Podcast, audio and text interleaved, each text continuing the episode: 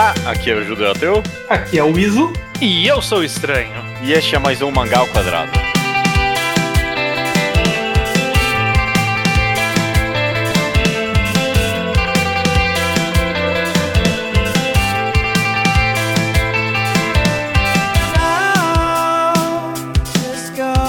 Meus amigos, sejam bem-vindos ao episódio 291. Se eu não me engano, eu não tô aqui com a página aberta, mas eu acho que é o 291 do Mangá ao Quadrado. Tudo bem com vocês? Tudo ótimo? Tudo bem, e você? Tô bem, tô bem, tô bem, tô bem. Estamos aqui em semana de feriado, né? Vocês vão trabalhar amanhã? E aí, já datou o podcast. É, não, não, foda-se, não importa.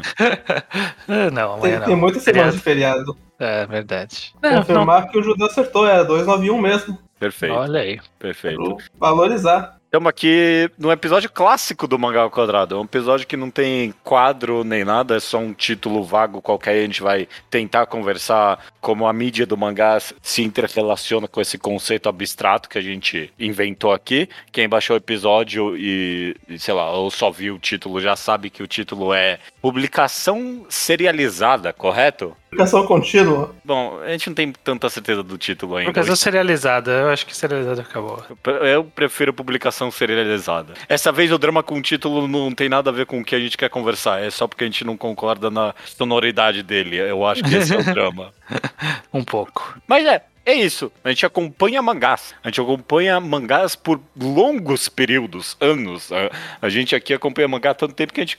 vários aqui a gente acompanha alguns mangás há década, sabe? Há muito tempo. E a gente tem uma relação especial com isso, né? Como é que, na questão tanto de apreciar a obra, né? A gente. A nossa relação de leitor com com as coisas que a gente espera ou não de uma obra que está sendo publicada aos poucos, uma obra que a gente sabe que não tem, que não tem como ter sido planejada desde o começo, e tudo na questão do autor, né? Tipo, o que, que, que a gente espera que o autor consiga ou não fazer numa história que dura 20 anos, como por exemplo One Piece. One Piece é 25 anos a essa altura do campeonato, não é? Uhum. É. Exatamente 25. Exatamente 25 anos, né? O que, que, que, que a gente espera de coisas como, por exemplo, retcon ou furo de roteiro, sabe? Uma história que dura 25 anos, tem, a gente tem uma relação muito complicada com essas obras. Então a gente quer conversar sobre isso. A serialização das obras a, a longo período, qual é a nossa relação com elas, beleza? Uhum. Eu, eu até acho que é bem interessante essa discussão por estar aqui no Mangal Quadrado, porque,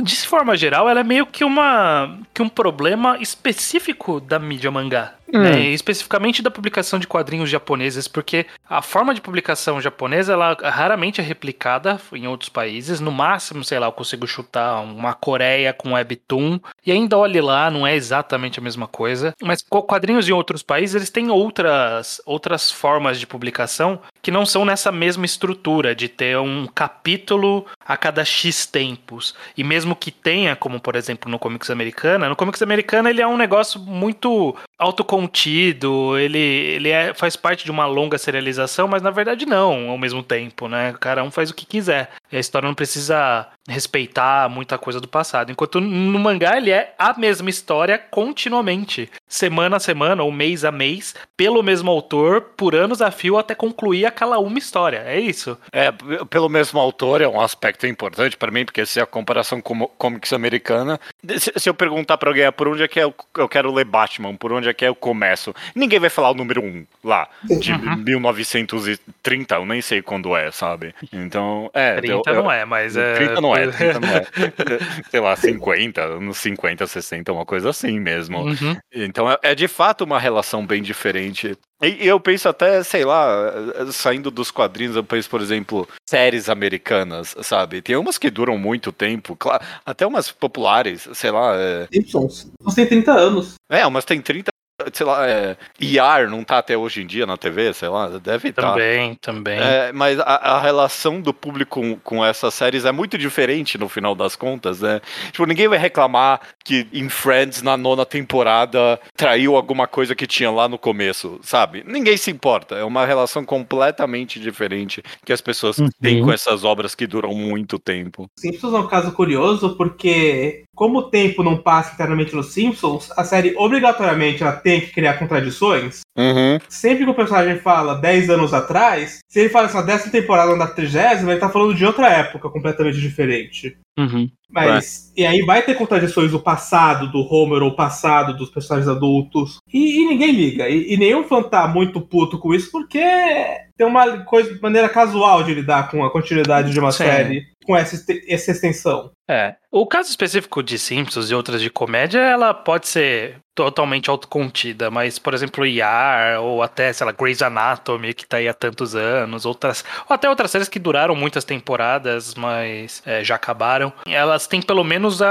a, a necessidade de reconhecer as coisas do passado, né, de alguma forma, mesmo que possa simplesmente mudar completamente um personagem, ou matar um personagem porque o ator saiu e acabou o contrato, e, e te- ele tem as suas características diferentes. E, e eu acho que, que além disso, o que tem de diferente também é que, no caso de, dessas séries, existe esse ato de você parar, planejar um conjunto de, de história Ah, e sim. voltar a fazer, parar de novo. E, e isso é um processo que envolve muitas pessoas, né? Então, no conceito de temporadas, ele tem isso. Enquanto no mangá, é um, um- um caboclo ali que sentou. Um cara, um cara que sentou na frente do editor 10 anos atrás, um moleque provavelmente, de 20 e poucos anos, e falou: Olha, eu tenho uma ideia pra uma história. E aí ele começou a escrever essa história e ele não parou desde então. Ele, tá ele começou lá atrás e tá escrevendo a história e tá evoluindo ela conforme ele tá escrevendo. Então é, é uma característica muito específica, né? Como a gente. Como essa história vai sair. Ela é muito diferente de outras mídias. Ela vai sair muito com, com o que a gente tá acostumado aqui no mangá, né? Principalmente, talvez, nesses mangás enormes, sabe?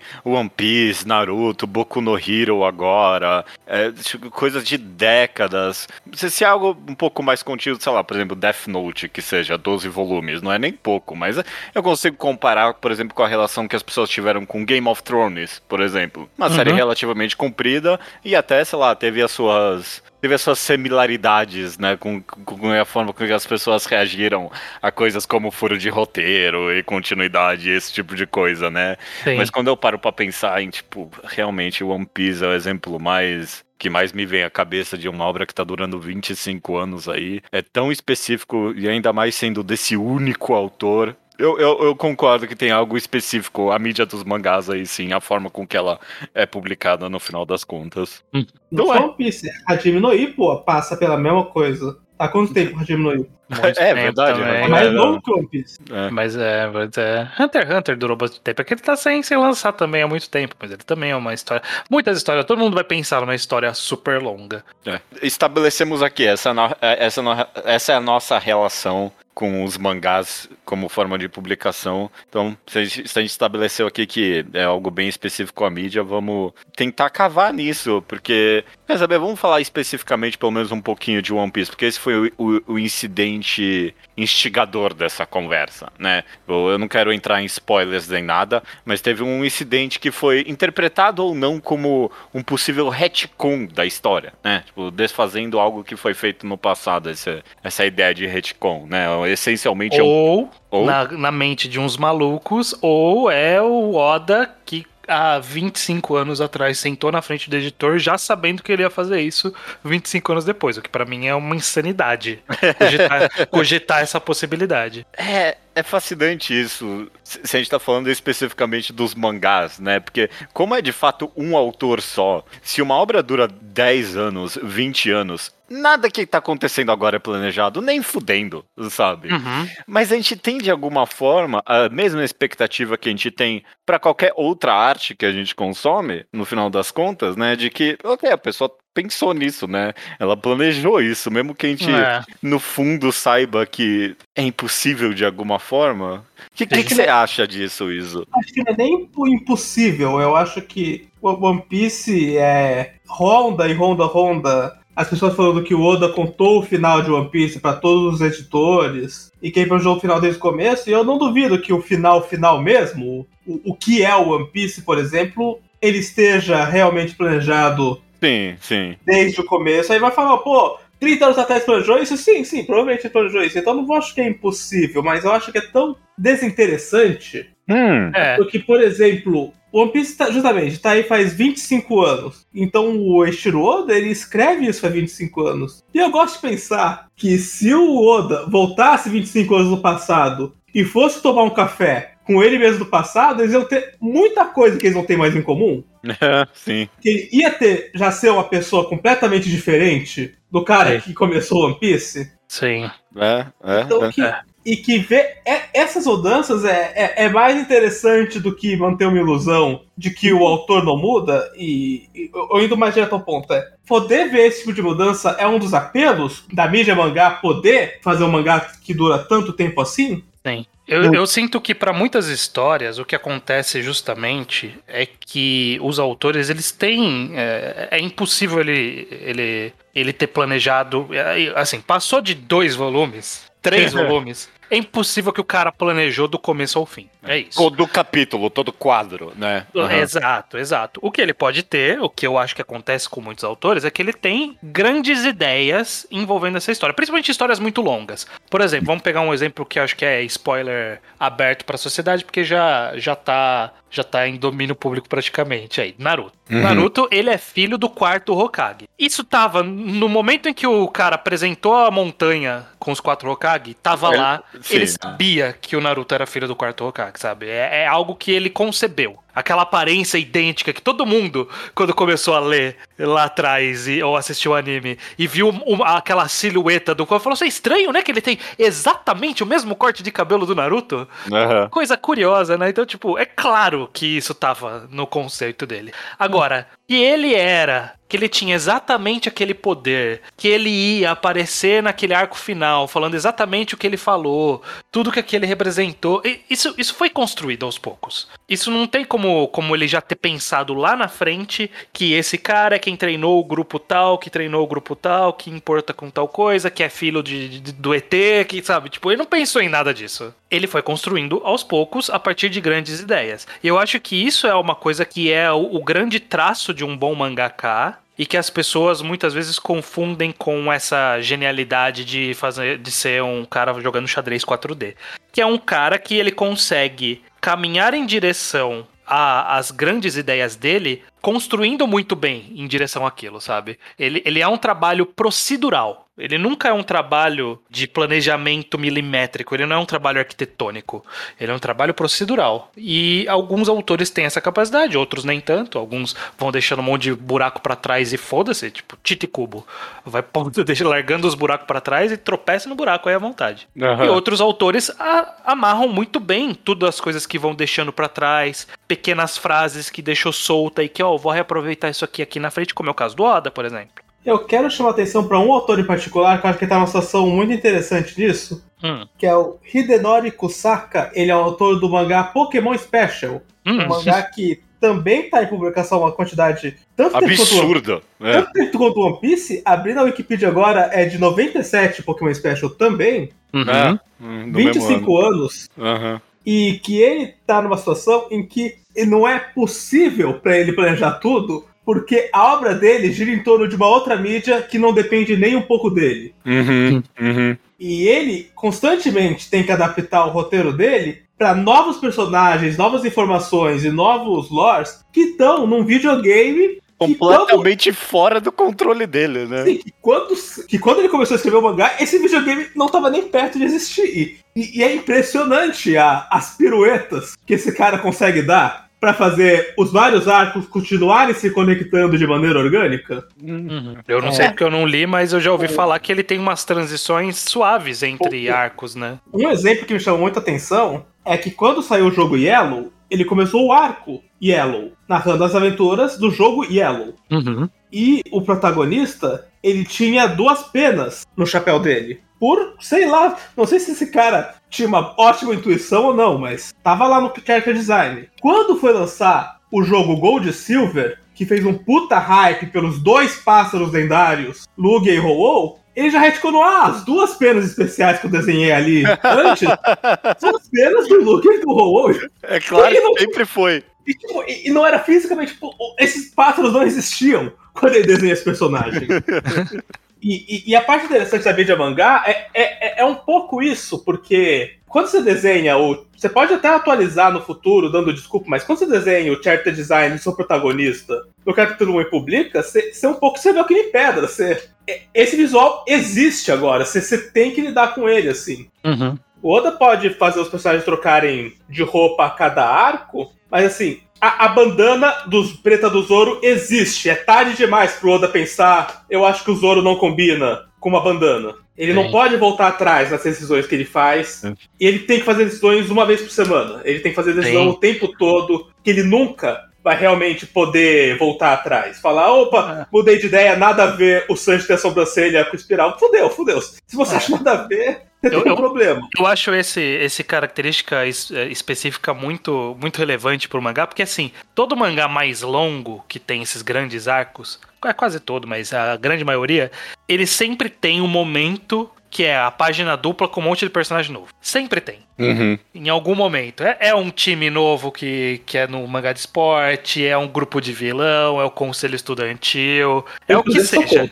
É um pacotão de personagens. A guilda. Nunca, é. nunca que o autor desenhou todos aqueles personagens sabendo que ele ia fazer com cada um deles na história 100%. Não. Nunca. O cara desenhou um monte de design e falou assim: ah, esse aqui eu acho que vai ser um cara mais bravo, esse aqui vai ser um cara mais de tal jeito, de tal jeito. E, e quando a história for avançando, ele tem novos personagens que ele pode puxar para fazer alguma coisa com aquele personagem. E, e pode até ter marcado estereótipos nesse personagem. Exato. Um mangá high school, por exemplo, que aparece a sala de aula inteira e você fala: ok, esse é o delinquente, essa é a menina popular, esse cara não gosta de estudar. Aí você pode bater o olho e marcar esses estereótipos, mas ele não sabe a backstory de cada aluno ou como cada um deles vai crescer na publicação. Sim, principalmente porque muitas vezes o cara ele para desenhar aquilo, ele teve uma semana. É isso, é isso que a gente tem que pensar. O cara ele passou a semana inteira desenhando, ele gasta, sei lá, dois dias escrevendo o, o, o esboço do capítulo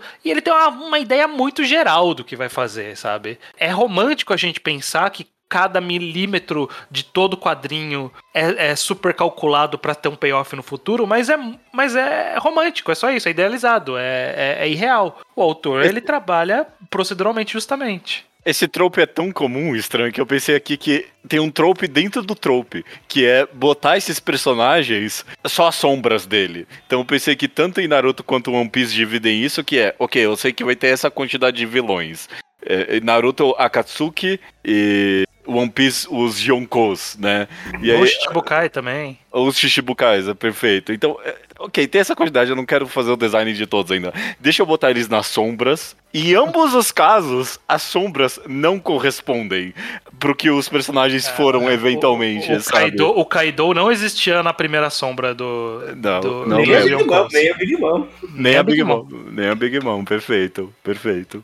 Então, é. é... Dando exemplo ainda mais Oda apressado, a primeira silhueta do Gecko Moria, que lembrando foi em Thriller Bark já, ele não tinha um foreshadow e antes do próprio arco, não corresponde ao Gecko Moria que apareceu 10 capítulos depois. e, e, e, é visível que a primeira pessoa do Gecko Moria, ele não tinha dente pontudo. E na adaptação fixa, ele tinha dentes muito pontudos. Sim. Incrível. Então, é, é, é o Oda mudando de ideia em, em um mês, assim. Eu não, não é nem, ah, caralho, isso que eles faz 10. Às vezes, às vezes essas mudanças são muito imediatas, mas elas ainda são mudanças. É. Porque o e ritmo é semanal. E... Um, um, outro exemplo que eu, que eu gosto sempre de lembrar disso, de, de, desse exato trope de apresentar um monte de personagem e eu vou trabalhar depois. E nesse caso, não se trabalhou depois, que é o Slandunk. Slandunk é um mangá querido por todo mundo aqui, mas tem ah, um momento, um momento no intercolegial ali no comecinho, que ele, acho que é um ou dois capítulos que ele dá um tour pra uma galera, que é tipo, olha, esse time tem tal pessoa, esse time tem tal pessoa, esse time tem esse cara. Tem um build-up pra uma galera. E a gente não vê, a gente não vê ninguém dali. Slandunk tem um personagem específico, ele todo, esse cara aqui, ó, quando chegar nele, vocês vão ver, hein? Vocês, esse cara que tem esse um cara ali. É, uhum. é, eu lembro disso sim. Se bem que é fascinante isso, porque assim como em One Piece, eu já vi. E eu, eu acho que eu mesmo já argumentei toscamente que em Slandunk isso é o xadrez 4D, sabe? Ele chegou pra enganar. É, ele só jogou esses personagens porque ele não queria trabalhar com eles para comer de conversa. Foi, foi para despistar. É, isso pode ser, pode ser visto até como uma característica comum em mangá de esporte, de forma geral como se, se a história dura muito tempo e o cara quer mostrar vários times, é muito comum ele apresentar um time, construir aquele time e o, o time protagonista nunca jogar com aquele time. É. Tipo, nunca encontrou aquela galera, porque tem X jogos no campeonato. Não tem como ele enfrentar todo mundo que ele um dia apresentou. E é, é normal, e é ok, é. é, é parte da estrutura. É algo específico ao mangá de esporte, mas eu acho interessante que é, é, é, o mesmo sentimento que as pessoas têm com One Piece no final das contas, de tipo, ah, ok, mas tem algo no âmago que você quer justificar ali de que a pessoa planejou aquilo desde o começo, sabe? Tipo, é, a gente conversa tanto sobre intenção autoral nesse podcast, né? E eu acho que tem algo dentro de você que ah, eu, eu tô acompanhando essa obra há tanto tempo, talvez o cara é tão bom que ele pensou no capítulo mil, sei lá, vai ver. É. E, e, e, assim, eu, eu acho que a gente. Um dos tópicos que a gente trouxe justamente por conta dessa discussão é sobre como a gente, como leitor, encara né, a, essa publicação contínua do mangá. Porque tem esse momento de fantasia das pessoas acharem que, que tudo é muito bem calculado e ficarem muito felizes com isso. Uhum. E que eu acho, acho digno, acho legal a pessoa se empolgar, embora irreal, eu acho digno. Mas também eu acho que tem o, o lado da gente se frustrar com isso. Se frustrar um pouco com, com o fato de que lá atrás o cara fez algo e esse algo nunca virou alguma coisa. Porque algum motivo, N motivos aconteceram durante a publicação que pode não só ter dado atenção para aquele aspecto, né? Ou mais do que não ter dado atenção, traiu mesmo, né? O, o tal do retcon, né? O, o, furo de roteiros, né? Qual a diferença entre uh, Bleach é um exemplo meio datado, ninguém lê Bleach mais hoje em dia. Mas que seja, Bleach tem um momento ali que ele fala: só tem duas pessoas que usam duas espadas. E aí, tipo, chega no final e tinha uma terceira pessoa que usa duas espadas. Tipo, uhum. mentiu. Não é. É completamente diferente. Qual a diferença entre isso e a sombra do Kaido e o One Piece não ser a sombra do Kaido que foi no final das contas? Porque um parece frustrante e o outro, ah, ok, que seja. É, é, só porque não é relevante, não foi algo dito. Qual, qual, tinha que ser a nossa relação? Qual que você acha? O que, que você acha, Iso? Quando a gente fala só duas pessoas conseguem usar essa técnica e cinco pessoas conseguem usar essa técnica, é, é, é uma questão de lore. Uhum. E eu não sei se a gente devia ou não devia, mas a realidade é que o fã leva a lore muito a sério. É, é, é metade do que se fala no Reddit é. de qualquer mangá é lore. É a mitologia Sim. do é a mundo, mitologia né? daquele mundo. É o, o uhum. que existe e o que não existe. E até tem gente que vai e lê o databook, mas não só o databook nunca é tão lido assim, como às vezes o databook não é tão considerado assim, porque é o que um editor resumiu depois, só para é. ganhar uns trocos. É a palavra do mangá é, tem uma noção meio religiosa com o lore. Nossa, uhum. sim, 100%. Sim. Se, se, o negócio, se o negócio é mitologia mesmo, né? Sei lá, o, o, o, mangá é o livro sagrado, é a palavra de Deus ali, né? E tipo, sei sim. lá, o, o databook é, é a cabala, né? Tipo, é, é, a interpretação do texto, né? Exato. E uhum. tem uma noção um pouco de que o autor não pode se desmentir, não. Ele, ele tem que saber se encaixar, assim. Hum. É. Se, se, no capítulo 100 de Naruto o Kishimoto resolve falar, falar o olho do Kakashi parece o Sharingan, mas não é o Sharingan, pau no cu, cara, que é! Eu li mil pessoas confirmarem que é. Você, você não uhum. tem o direito de, de mudar isso agora. Agora já foi, agora você se vira o Sharingan. Eu tô tentando lembrar que história que é que ele tem um falso poder de alguma coisa. Que mangá que era? Ah, não vou lembrar agora. Naruto eu lembro de um exemplo específico que por muito tempo falou, o pessoal tipo apontava como um furo de roteiro, que era alguém falou que tipo o Byakugan do Neji ali, né, o, uhum. o, poder era mais antigo que o Sharingan. E aí tipo, durante a história tipo, não, o Sharingan é a coisa mais antiga do mundo, como é possível isso? Mas aí no final confirmou, porque a mulher alienígena ali tinha os olhos de Byakugan. Então, eu lembrei aqui do, do caso. É, é, o caso de Bleach, novamente, claro. Uhum. E o, o rei, a Barai Range, que é aquele personagem que ele tinha uma Bankai que esticava, né? Ele virava uma cobra, né? Chicote, a, a Shikai dele, e a Bankai era uma cobra. E em algum momento lá pra frente da história, fala que. Não, então, a Bankai que você usava era uma falsa Bankai. A verdadeira. era, tinha um outro nome, você tava usando o nome errado. Porra, e de onde surgiu o poder da anterior, então? caralho. Sabe, tipo, ele usava aquele poder, aquele poder existia. Então quer dizer que ele tem aquele poder, ele não é falso, ele é real. Então, tipo, é uma coisa que deixa um pouco irritado. E, e aí, respondendo sua pergunta, Judeu, por que, que algumas coisas irritam mais que outras? E eu acho que tudo vai, já pensando do lado do autor, é, tudo vai pela, da elegância do autor, de como ele vai apresentar um fato e como ele vai se, se ele quiser contradizer aquele fato, como ele vai contradizer aquele fato. Então, se na hora que um, um mangá de esporte fala que o time, o time tal era o melhor time que tinha na história do, do, do campeonato anterior, e aí chega lá na frente, esse time não tá na final porque na final surgiu um. Tipo, tem que ter um bom motivo para esse time não ser o melhor ainda mais.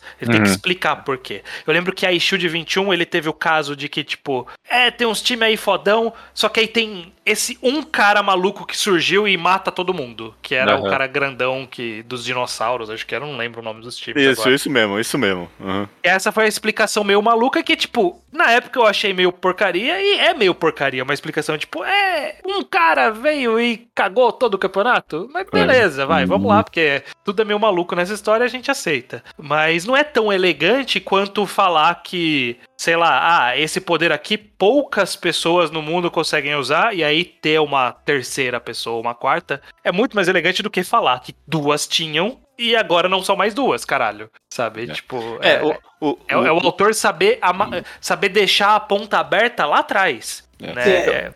Eu, eu, eu, usei o, o, exemplo mais supérfluo do mundo com One Piece, que era esse negócio das sombras, mas eu conheço a sua frustração, Iso, com a, a lore, com a mitologia dos poderes de One Piece, né? Tipo, ah, com, sim, mas com, eu... com, a ideia do, do Zoan, Paramécia e Logia, né? Do, do quão tá sendo traído para você ah, tipo, mas... essa mitologia. Parece que é uma bronca recente, mas eu tenho raiva de nitpick de One Piece com isso tem, tem anos e anos. Tem. Sim, sim. Eu já briguei com o Katakuri, briguei com a fruta do, do Tamago, que eu acho que não faz sentido. É, esse eu acho que é um aspecto comparável, porque tá tão. Né, um, um, exemplo que eu queria trazer hum. é o mangá Dragon Ball. Porque uhum. tem duas vezes que. Mentira, tem um milhão, mas tem duas vezes notáveis que o Toriyama explicitamente se desmentiu. Uhum. Eu consigo uma, pensar em uma. Ele, ele se desmentiu de uma maneira que não tinha um, necessariamente um texto expositivo dizendo isso aqui é uma grande mentira, que, que é só o que ficou implícito, que os fãs se sentiram tra muito traídos. Uhum. E um que um texto literal foi virou uma grande mentira, virou esse balão tem informação falsa e uhum. que ninguém ligou. É. O que os androides. Forma... Não, agora eu quero saber quais são esses casos. Eu tô curioso. É. São os androides. O Trunks, ele voltou do futuro e falou: Goku, vai atacar daqui a três anos dois androides chamados os androides 19 e os androides 20. Esses dois androides 19 e 20 destruíram o meu futuro. Aí todo mundo sabe a história do bastidor já, que o Toriyama desenhou os androides 19 e 20, o público reagiu mal a eles porque eles eram feios, o Toriyama matou eles do nada e desenhou 17 e 18, que eram os verdadeiros vilões. Uhum. Aí o Trunks, ele volta do futuro, o Goku falou, ah, a gente derrotou já os seus androides, aí falou: Esses dois, eu nunca vi esses dois na minha vida inteira. No meu futuro, esses dois nunca existiram. Eu só, eu só conheço o 17 a 18. Mas ele falou 19 e 20. Tá, tá no balão de fala, impresso. Uhum. Nenhum fã realmente liga pra esse erro. E é um erro. E não é nem um retcon, é, é, é um literal erro. Uhum. É um furo de roteiro, não tem outra palavra. É. Por isso, nenhum fã dá uma foda pro Trunks estar errado. Ninguém nunca fez um big deal sobre isso. O que é curioso, porque o, o Dragon Ball especificamente, ele tem, ele tem esse meio que poder das pessoas entenderem ele meio que como, como de fato a, a, construção procedural que o mangá é. Ele é um dos poucos casos que eu consigo pensar que as pessoas enxergam ele em pacotes fechados. Tipo, ninguém fala, não, mas lá atrás o Toriyama planejou o Majin Buu, porque todo mundo sabe que não. Não sabe. Tu sabe que lá atrás o Toriyama não planejou a Red Ribbon. Todo Exato. mundo sabe disso. Todo mundo sabe. E, e, é curioso como as pessoas aceitam muito mais esse procedural do Dragon Ball de é, o Freeza é o mais forte do universo. E aí tem dois arcos acima do cara mais forte do universo. E, agora, e ainda tem, até hoje tem histórias acima do cara mais forte do universo. Então, tipo, é, a gente aceitou. Por quê?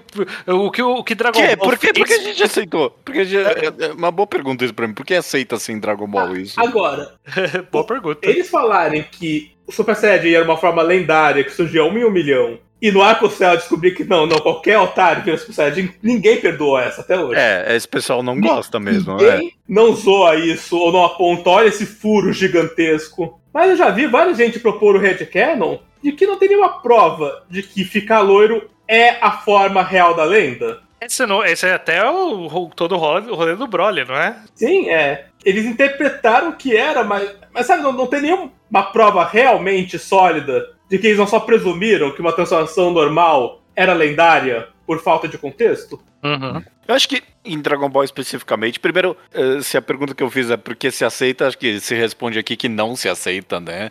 Porque tipo, realmente a piada de Dragon Ball é que toda hora aparece, todo arco começa com, ah não, aqueles galera não era mais forte não, a gente é o mais forte agora, sabe? Uhum. Todo arco é isso e é, é a chacota mesmo, né? Então é, acho que no final das contas até em Dragon Ball não é tão bem aceito assim. Mas você tem razão no sentido de que, de alguma forma, ele se parece mais com uma série americana da vida, sabe? Uma serialização de que o pessoal, ah, ok, ele parou, planejou e fez isso aqui. Beleza, sabe? Eu, E ele, eu- ele- até que funciona as explicações do porquê tem alguém mais forte que o cara mais forte do universo, embora seja uma explicação completamente furada. É, é, é. Mas tem, tem uma explicação. Então é meio que a gente aceita. Mas é curioso, porque eu acho que, que esse é um, um bom exemplo. É, é que Dragon Ball ele encapsula muito bem um exemplo de mangá que não é tão comum hoje em dia mais. Que é esse mangá que ele era, de fato, meio que o monstro do ano. Eu não vou falar É. monstro da semana, É. mas ele era o monstro do ano. Tipo, Sa- Cavaleiro do Zodíaco também era, era isso. O Yu Yu Hakusho era isso. Eram coisas que existe este problema e eu resolvo este problema e surge um novo problema. Nunca é algo que tem um grande problemão e eu vou resolvendo vários pequenos probleminhas até chegar no problemão que nem, sei lá, Boku no Hero, que desde o começo tem o All for One, One for All. E esse é o grande lore do final, mas ele tem os arquinhos no meio pra chegar até lá. É. Dra- Dragon Ball não tem um quero ser um Hokage, né? Não tem um Tipo, objetivo final, o Goku só quer curtir a vida. é, É, isso, isso é interessante, de que Dragon Ball de fato não tem um, um grande arco realmente levando ele todo, e aí isso não Isso abre. exige não- menos amarrações É. a longo prazo. é, E mais é. que isso, é. Dragon Ball Super tenta fazer muita amarração e, fica nunca fica merda. bonito. É, fica horrível. É. Que o Freeza ressuscita e já faz aquele. Hum, eu sempre ouvi falar dessa lenda do Majin Buu, então ele super existia na minha época e não tá nem um pouco natural essa explicação. Ni- ni- Ninguém tá comprando de verdade. Que o Freeza Uhum. estava ciente que o Majin Buu era mais forte que ele. Não, e porque foda-se também. É. Não E fala tem- nisso. E tem exaustão também do negócio, né? Tipo, obviamente, ninguém aguenta mais. eh, que, que- quem é que tá vendo Super? Ninguém. Uhum. Até porque acabou, mas o mangá continua e é uma porcaria e ninguém tá lendo, não. Porque, ok, eu já entendi, já deu, beleza.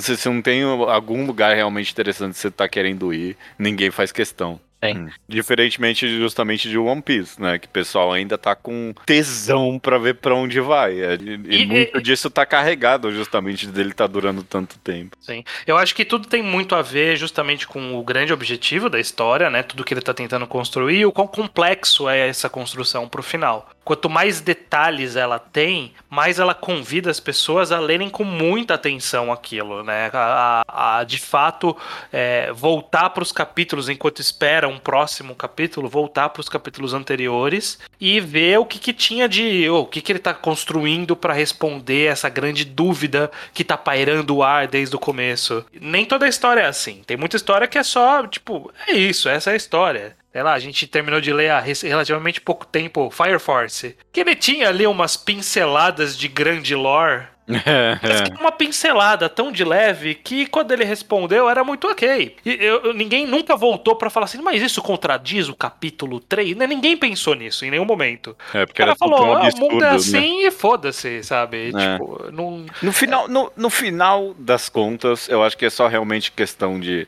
o que tira você ou não da suspensão de descrença. É isso, sabe, pra mim. Porque, por exemplo, o seu problema de, com One Piece ISO dos poderes, eu não ligo. Eu ligo. Eu não me importo. Eu, eu, eu leio. Ah, ele fala que é paramécia. Eu, eu- ok, pode falar que é burucutu. Eu tanto faz. Eu não, não ligo pra esses nomes, não. Mas eu ligo, por exemplo, num negócio mais recente que teve de eles falarem. Eu não quero dar spoiler. Deles falarem que Ah, não. A gente sempre sabia que isso aqui era muito especial. Isso me tirou. Isso me tirou completamente do mangá. Eu falei, não, como assim vocês sempre sabiam? Tipo, Nunca souberam, ninguém nunca falou. Ninguém nunca falou porra nenhuma. Se vocês sempre sabiam, tinha que ter feito alguma coisa, sabe? Realmente, tipo, me afastou do mangá, sabe? Eu tava lendo e eu falei, opa, o que, que, que é isso aqui? Não, não faz sentido, não. Eu fiquei meio. "Ugh, Aham. Ugh, ugh." É, é, é, eu acho que é isso no final das contas. Lá, quando a É. mulher alien, vilã do mal eterna, aparece no final de Naruto, você fica, o quê? Como? O quê? Não foi... De onde veio isso, sabe? Eu não tô. É. Foda-se se é planejado ou não. É só tão, tipo, me tira do mangá, sabe? Eu, eu sou do time Iso que eu me importo muito com um sistema de poder muito bem estabelecido. Ah. Se o cara foi lá e se deu o trabalho de explicar uma, um conceito, se ele vai quebrar o conceito, ele tem que justificar muito bem isso.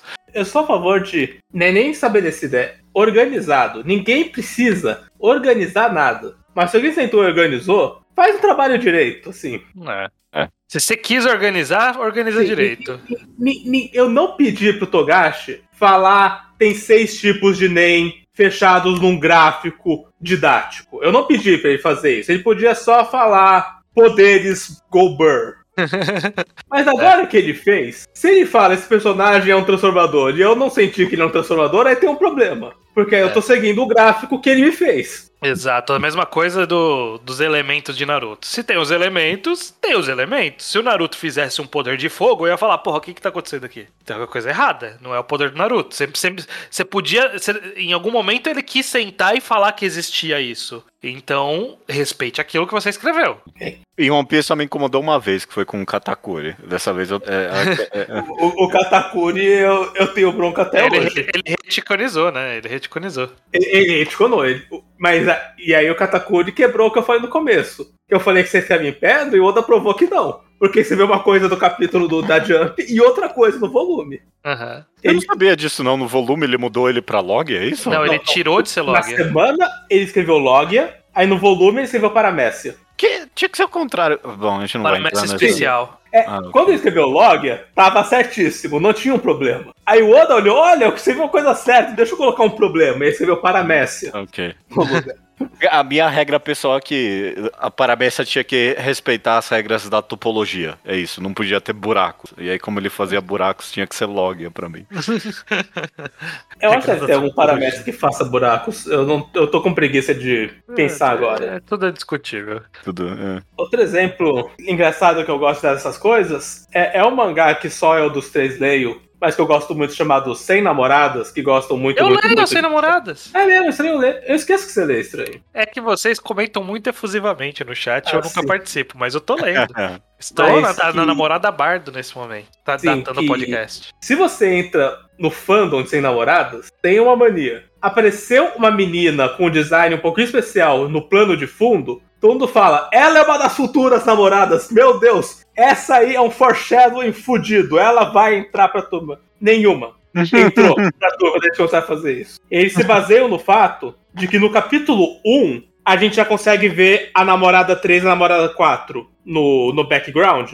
Aham. Aham. Mas é super imaginável pensar que um mangá com essa premissa, quando os autores desenharam a premissa, eles já tinham planejado as quatro primeiras namoradas. Então Mas eles ele até não planejou a cinco, centésima. Mas eles não tinham planejado a centésima, exatamente. Não, Nem a, sei lá, décima quinta que tá agora, né? Suponho. eu. Exato, é, mas, mas é super fazível pensar que, ok, a, a quarta tava planejada. Quando a quarta apareceu no background, foi um foreshadowing. Mas agora eles acham que todas são foreshadowing e, e isso nunca mais aconteceu de novo. Nunca mais mesmo. Ai, que incrível. E, que e é- e é incrível. fascinante que o mangá tem muita piada meta e ele faz. ele zoa essas coisas. O, o protagonista cruza com uma personagem que tem claramente character design de protagonista de mangá. E não fala, vai nada. Daí ele olha e fala: Olha, aquela menina da minha classe, eu nunca falei com ela, mas eu notei que ela tem um character design que não é de alguém que fica no background. Eu devia trocar Ah. ideia. Ah, que incrível. Então, eu, mas acho, é, eu acho que, eu acho que o judeu eventualmente gostaria desse mangá. Ah, eu vou ler um É dia. um risco, é um risco. É, mas é, ó, de novo, né, a gente comentando aqui desse, desse sentimento de você quer que o autor tenha planejado melhor as coisas. você quer ser recompensado pela sua atenção. Você, É. você quer poder notar uma coisa, falar, ah, caralho, olha como eu notei isso. Não, Vai é. vingar. Eu, Eu quero fazer uma. Já que a gente tá caminhando próximo pro que eu imagino que é o final do podcast, Hum, Eu quero fazer a brincadeira aqui da gente pegar alguns mangás e, e discutir o como vocês acham que o autor planejou, ou o final, ou onde o mangá tá nesse momento. E isso aí discutir um pouco sobre, tipo, qual, qual é foreshadow, qual é a boa construção, Ok, etc. eu gosto, eu gosto desse exercício. Vamos lá, vamos lá. Eu tô com um aqui que eu, que eu acho que é muito interessante pra gente discutir. Vinland Saga. Uh, Vinland É. Saga é um mangá, esse, esse, a esse, saga de Vinland. E no Uhum. arco que a gente tá agora, tá se concretizando isso. é, é. Mas Mas- demorou, mas começou como o Battle Shonen do, do. Literalmente era Shonen na época. Sim, Battle Shonen de Vikings. E evoluiu pra todo o rolê de guerra e de pacifismo que a gente já discutiu em programas específicos. E agora tá caminhando pra isso, né? Vocês acham que. Eu não sei se o Iso lê, mas. Não, não leio. ajuda. Luiz Você parou ju- de ler depois de Farland, né? Ih, parou. Parou no Eu lugar. parei, que- eu parei assim que teve Far- acabou Farmland. Ah, ok. Ele, ele teve bons momentos depois disso. É, mas pra mim, eu- eu- esse é um bom exemplo daquilo que você comentou, Iso, de que o, o interessante é ver os autores evoluindo, porque pra mim, sem spoilers aqui, mas pra mim o arco de Farmland é justamente o autor olhando pro mangá que ele escreveu até agora e falando, que merda que eu fiz. Isso é muito lixo, sabe?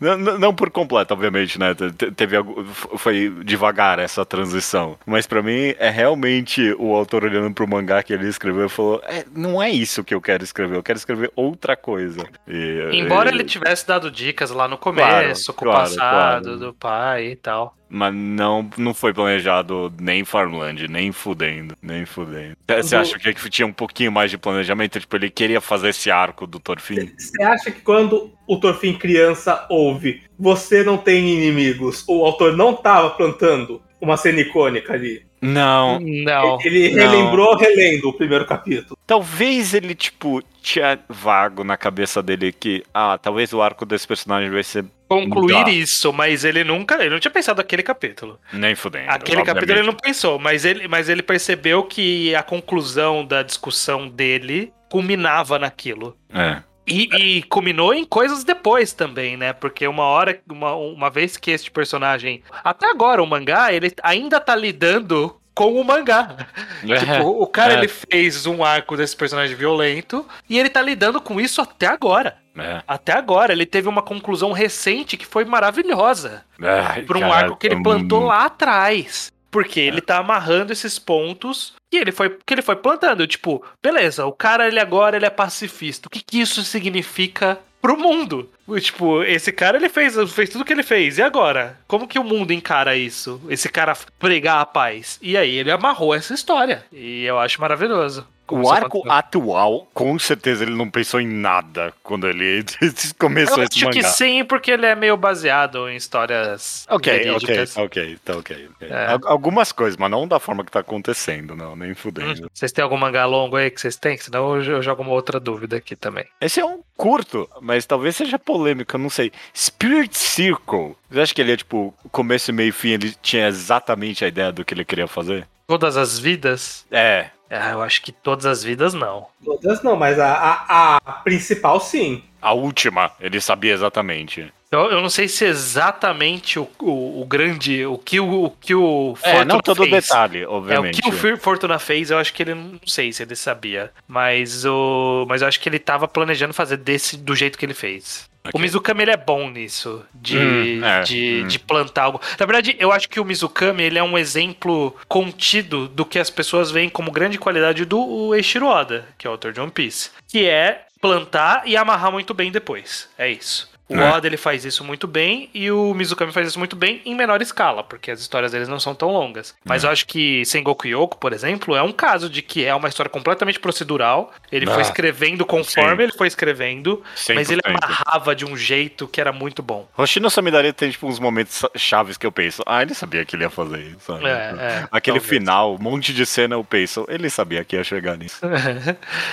É, vocês pensam que Berserk, o cara ele Não. sabia alguma coisa quando ele começou? Não, nada, nada. A gente até falou isso no Reenquadrado, né? Que tipo, ele fez os primeiros capítulos e aí ele falou: caralho, eu preciso explicar esse negócio aqui, né? E ele simplesmente meteu um flashback de, Três, três volumes de um jeito, e aí um flashback de 10 volumes da história, porque, ah, ok, eu tenho que explicar isso. Não, nem fudendo. É. Tipo, a gente comenta isso no podcast mesmo, de que a, a, a cena inicial do mangá é, uhum. não faz sentido nenhum. Tipo, não. não. é o mesmo personagem que a gente conhece depois. Um furo enorme ali pra mim. Uhum. Que eu não quero dar muito spoiler, embora seja um mangá concluído já, mas em Beastars. Hum. Que ponto vocês acham que mais ou menos a autora começou a pensar que ia ter híbrido no mundo que ela criou de furries? Uh, é, essa é uma ah, É um conceito que, quando entra, rouba o protagonismo da trama e dos arcos personagens completamente. Eu acho que é só no começo desse arco mesmo que ela teve é, a ideia. Eu acho que ela teve ideia lá na frente. Ela nunca pensou direito nisso, eu acho. Beastars é um que tem enormes exemplos de coisas em aberto que ela nunca fechou. Oh, aquela cobra. Aquela cobra. Aquela cobra nunca oh, deu em nada. Eu esqueço dessa cobra, eu fico muito puto. Aquela cobra não deu em nada. Caraca, eu fico muito puto que eu gostava dessa cobra quando era ela apareceu. Hora, era mó da hora. não deu em nada, nada, nada. É, vocês pensam em um mangá que é cultuadíssimo, né? Full Metal Alchemist. É, Vocês acham que o quanto a autora pensou lá na frente que ela ia fazer? Ou ela foi muito boa também de amarrando ideias? Acho que ela já tinha algumas noções, mas não muitas assim. Hum, eu, não, eu não sei o quanto de spoiler seria isso, mas eu acho que a gente pode arriscar essa altura. Por exemplo, vocês acham que quando ela apresentou o Lin, ela sabia que ele ia virar um homúnculo? Não. Não. Não. Mas, por é, é exemplo, é, é, eu, eu acho que os homúnculos que estavam disfarçados de humano, ela sabia desde o começo que eles eram um homúnculo. Ok, sim, okay. okay. Isso eu consigo concordar. Uma das enormes qualidades de Fullmetal, inclusive, é meio que catar os personagens que estão perto do núcleo e, tipo, dar alguma coisa para eles fazerem, sabe? Tipo, ah, não, é verdade, esse cara tá aqui, deixa eu dar alguma coisa para ele fazer, sabe? Uhum. Tipo, de encontrar meio que essas coincidências da obra que acabaram acontecendo e aí dar importância para elas dentro da história, tipo, justamente provando do quão não planejado é, mas dando a qualidade justamente por causa disso. Uhum. Eu tenho uma pergunta aqui também para fazer para vocês. Em Boku no Hero, A identidade do traidor. O Horikoshi, você acha que ele sabia? Não. Desde que ele soltou a bomba, tem um traidor? Não. Não. Ele não tinha ideia de quem era o traidor nessa Por muito tempo, a, comuni a, comunidade de leitores de mangás decidiu que nem tinha um traidor. Sim, é. O, o Horikoshi não que ninguém dá o mérito de traidor pra ele, porque todo mundo tava em consenso que ele desencanou dessa trama. Sim. Ele só decidiu não. Sim, é.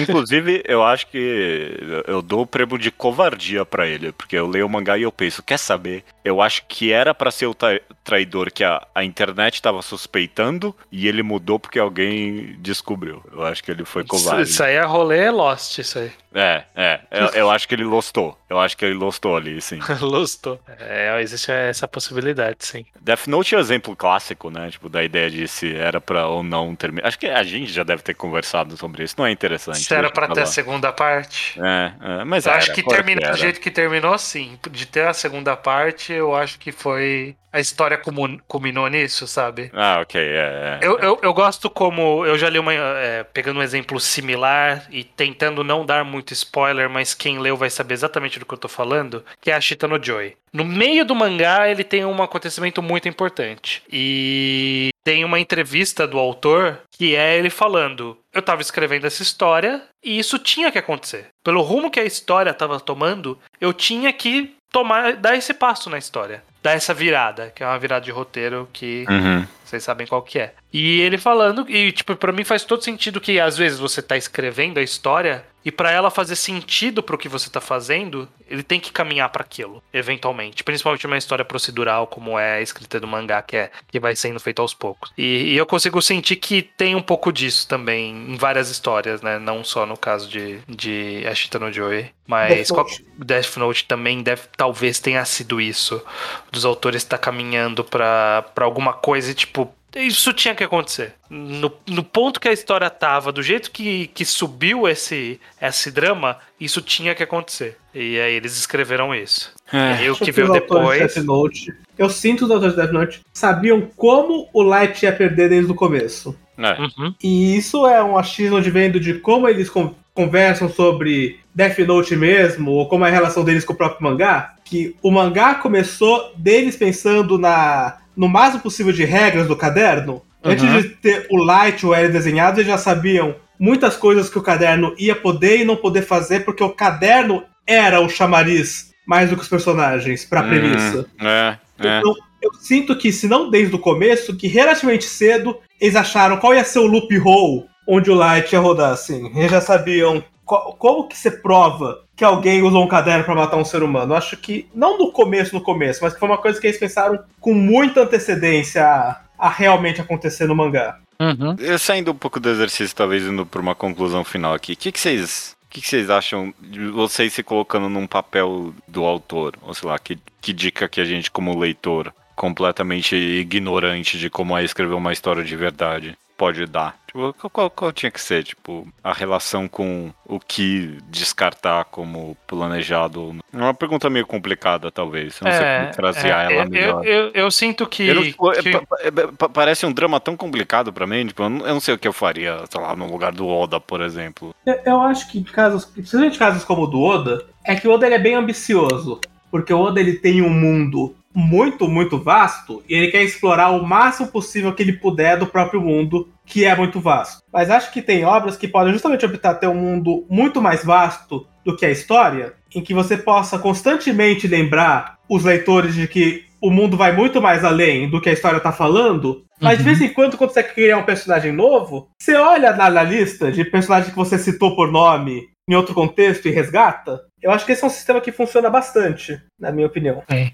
Se eu tiro alguma conclusão, talvez é, é, é, óbvio, porque a gente meio que sempre comenta disso, mas é que talvez no final das contas a melhor habilidade realmente é essa de saber catar, não saber planejar, Sim. sabe? De, tipo, saber pegar alguma coisa aleatória que seja, que você comentou no passado e reutilizar ela porque dá a impressão de planejamento. E é isso que importa. Se, se deu a impressão, não importa se foi ou não o, o, leitor vai sentir, vai ter o mesmo sentimento, sabe? Se ele, se ele realmente acredita ou não que foi planejado, não importa, porque o sentimento vai vir, sabe? Né? Então, uhum.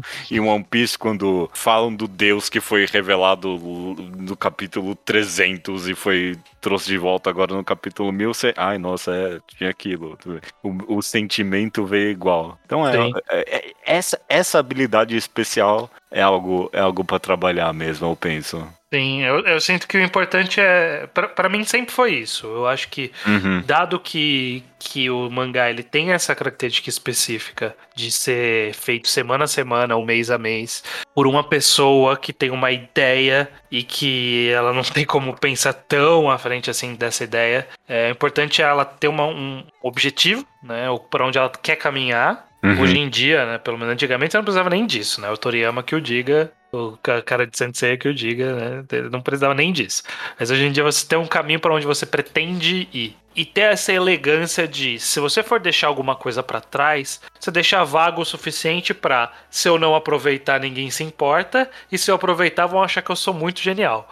Eu acho que é isso. É você soltar uma frase que pode ser só uma frase ou pode significar alguma coisa muito interessante. O grande exercício de fazer um mangá a longo prazo com esse passando esse sentimento de o cara tá jogando xadrez 4D é, é, saber amarrar essas pontas soltas, é isso. É pegar todas essas, essas linhazinhas que estavam que estavam pendendo para lados diversos, você dá um puxadão e falar, ah, tudo isso aqui significava uma coisa só. E ótimo. O pessoal é. vai, vai entrar loucura, vai fazer threads e mais threads no Reddit falando que você é genial. Só vitória.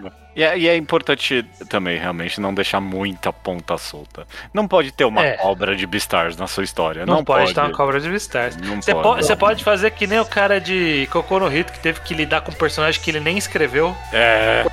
O escritor é. anterior deixou um personagem para ele que ele teve que lidar. E ele meteu ali no finalzinho e falou: Ah, tá aqui, ó. E significou tal coisa. Você, ah, ok, eu aceito. Então, aceito. Bom bastante, bom bastante. Bom, bom bastante.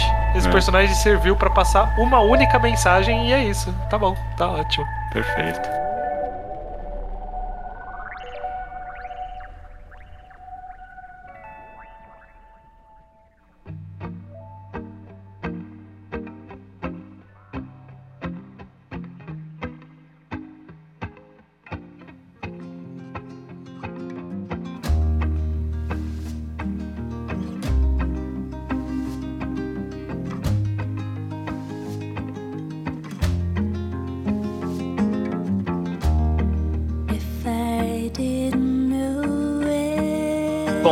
Recomendação da semana é minha, dessa vez, do estranho. É sua sim, estranho. Eu tô curioso. Eu ia sair. E você falou, não, tem a minha recomendação. Então vamos lá. Que, é, que só é? tirar do caminho. Há pouco tempo eu tava dando. Eu tinha atrasado algumas leituras no meu, no meu mangá updates. Uhum. E aí eu tava dando uma maratonada, então teve vários capítulos de coisas que eu não tinha lido e que eu fui lendo em grandes tacadas. E aí eu, um, um dos mangás era esse, que acho que tinham dois ou três capítulos. E aí eu lembrei, falei, ah, eu acho tão gostosinho quando sai. E aí eu, eu lembrei que eu gosto quando sai capítulo dele. É um mangá já concluído, mas que os scans ainda estão trabalhando. Chama. O mangá chama Ippo. I, igual do Hajime no Ippo, só que é só Ippo mesmo. É um mangá de cinco volumes que tá. Os descansos estão no meio do quarto volume agora. Tá, tá indo bem devagar, mas tá no meio do quarto volume. Foi um mangá que saiu na Jump Kai ou também na Gran, Grande Jump Premium. Esse mangá, ele basicamente, resumidamente, é a história de um jovem adulto e é sapateiro. é isso. Essa é a história. Ele, ele é descendente de uma família reconhecida de grandes sapateiros lá da, lá da Itália. E ele, em vez de seguir com a carreira dele como descendente daquela família, fazendo sapatos para sapatos sob medida, né? Aquela, aquele sapateiro no sentido bem bem customizado, como, como um alfaiate de sapatos mesmo, sabe? Uma pessoa que faz sob medida. Ele, em vez de, de seguir pela linha da família, com o sobrenome da família, ele foi pro Japão e foi abrir a loja própria dele, que chama Ippo. O nome dele é Ichijo, mas uh, Ippo é o sobrenome, que é o, o vô dele é o Filippo, e aí eles chamam de Ippo. Mas tem outros significados Ippo também. Aham. E é basicamente são várias, vai- Cada capítulo é a história de uma pessoa vindo pedir um sapato. E ele interagindo com essa pessoa, fazendo um sapato pra pessoa, e é isso. É, é- todos os capítulos é basicamente isso: um cara fazendo sapato pras pessoas. Mas é muito gostosinho de você acompanhar essa a sensação porque ela é, a história toda ela é muito muito acalentadora ela é muito muito good vibes mas ela não é tipo pra cima ela só é sabe tipo como uma, como uma tarde tranquila tomando um, um chazinho, assim, sabe? É bem, é bem suave. A pessoa que vem, tipo, um, sei lá, se eu quero fazer o sapato, aí o cara vai lá, tira a medida, dá uma sugestão, o pessoal fala que ele parece novo, aí ele faz o sapato, a pessoa gosta do sapato, e esse foi o capítulo, é isso. E aí são vários capítulos disso, tem, tem até uma história um pouco mais longa, tem alguns arcos um pouco mais, um pouco mais de desenvolvimento, mas é, eu, eu acho que ela é tão é uma leitura tão despretensiosa que eu acho que é isso. Ela é você tomar um café no meio da tarde, é isso. Você, pô, eu quero ler um mangá aqui que, que é isso, é só pra olhar pro nada. E aí esse nada pode ser uma pessoa fazendo um sapato. E é isso. É, é simples desse jeito. Tem uma arte bem charmosa, eu tô vendo aqui, tô folheando. Sim, é uma a artezinha eu acho bem, bem. É bem simples também, pouco, pouco cenário. O autor gosta de desenhar sapato, ele desenha sapatos muito bem, então Aham. tem bastante foco em sapatos. Tem vários tipos de sapato, e eu admito que eu, toda vez que eu lembro desse mangá, eu falo, porra, eu quero fazer um sapato pra mim. Mas é, nu- nunca fiz, mas eu fico pensando, porra, deve ser muito bom um sapato, né? Que cabe certinho no seu pé, que leva em conta a sua pisada. Pô, quero, É. cadê os sapateiros, né? Cadê os sapateiros desse, desse mundo? Onde estão? Será que é uma arte morta? Já? Não sei. Mas esse Hum. mangá é gostoso, é super gostosinho de ler e eu acho que, que vale a pena como uma forma de você relaxar e passar o seu tempo. Ele, é, Ok. aque- ele é daquele tipo de mangá que fica dois meses sem sair capítulo, e quando sai, você lê e você nem precisa lembrar o que estava acontecendo, porque o capítulo ele diz por si só. Aí você lê e você fala, ai, que, que legal. E é isso. Fiquei surpreso. Eu, eu- escutei Ipo e todo mangá com Ipo pra mim tem a ver com luta, então eu tava esperando algum mangá de luta. Não, Não, pois é é. um sapateiro. Incrível, estranho. Que recomendação boa. Beleza, É. então, Eu vou 100% ler Ipo. show de bola. Então fica então essa recomendação da semana. Ipo. Perfeito. Recomendação feita. Só falta dizer até semana que vem. Até semana que vem. Até.